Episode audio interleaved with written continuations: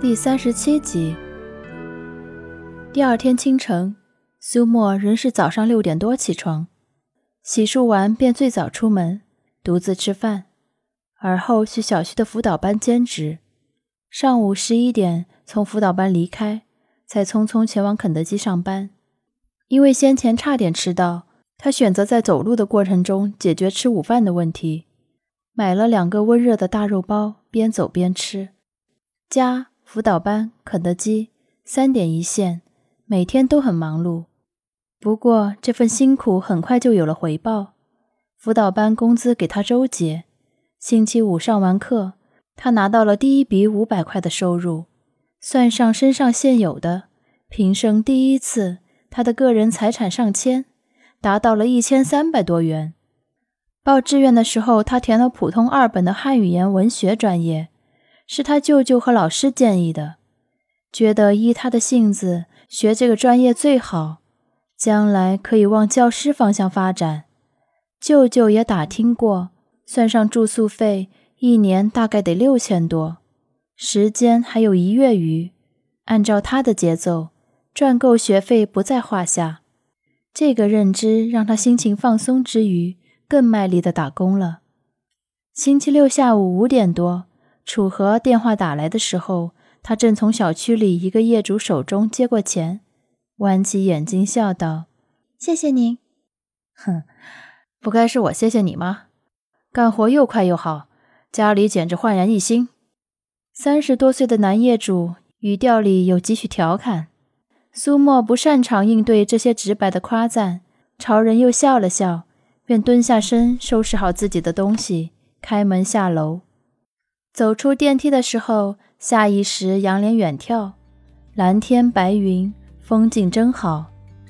今天不用去肯德基兼职，也不用去辅导班。他原来是想休息一天，明天试着继续干家政。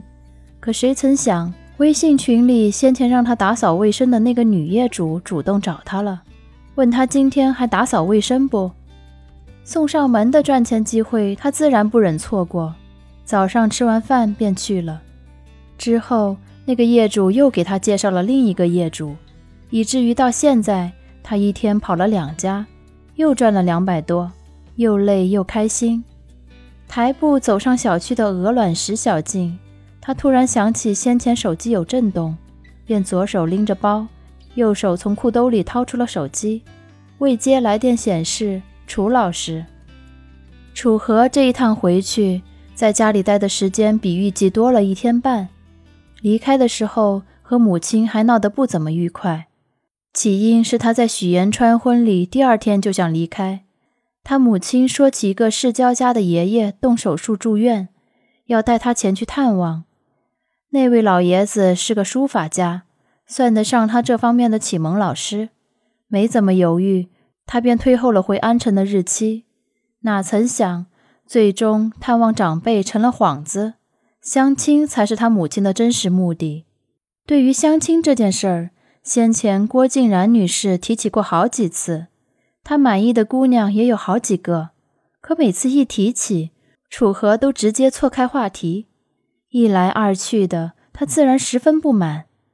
这次索性没有跟他打招呼，在探望完那位老爷子之后，直接安排了饭局。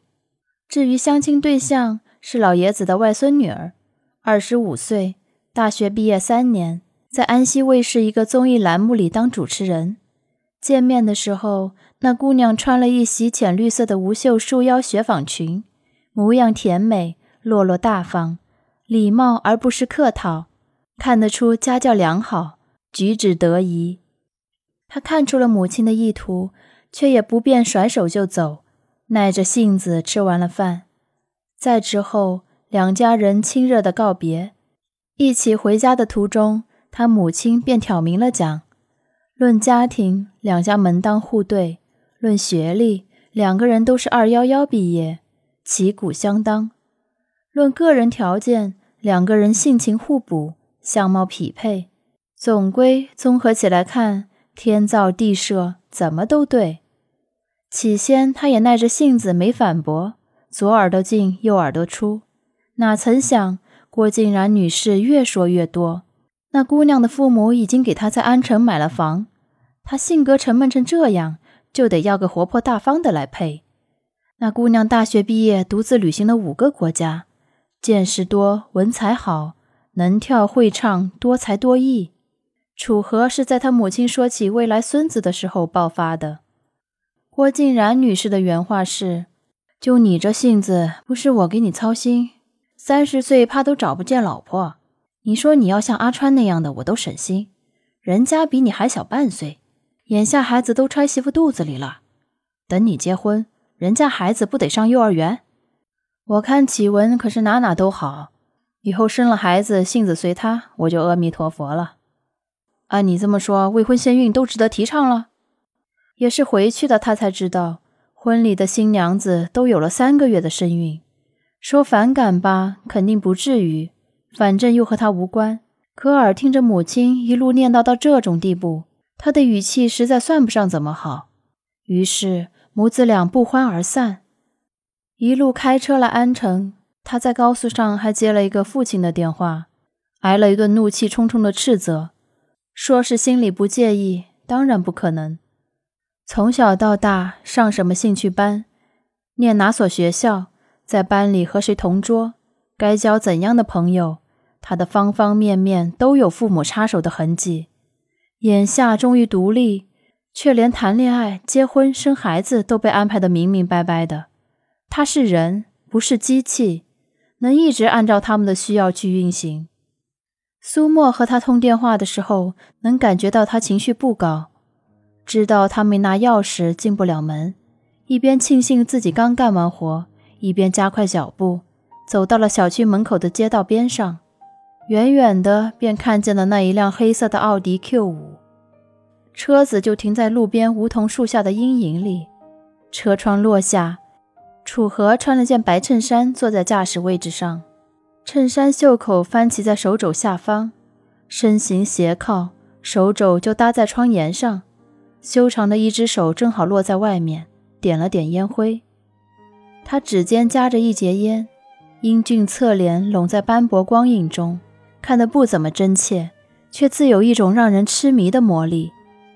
路过的年轻女孩走远了，还频频回首。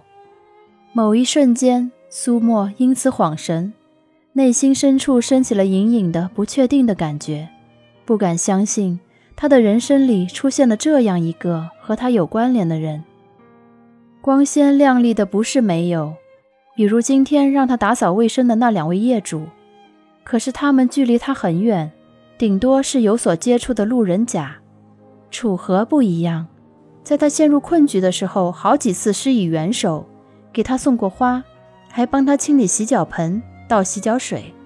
分明是萍水相逢、毫无瓜葛的两个人，却因为他这样一而再、再而三的帮助，走到了朋友的关系上，应该能称之为朋友吧。本集播讲完毕。感谢各位的收听，下集再见。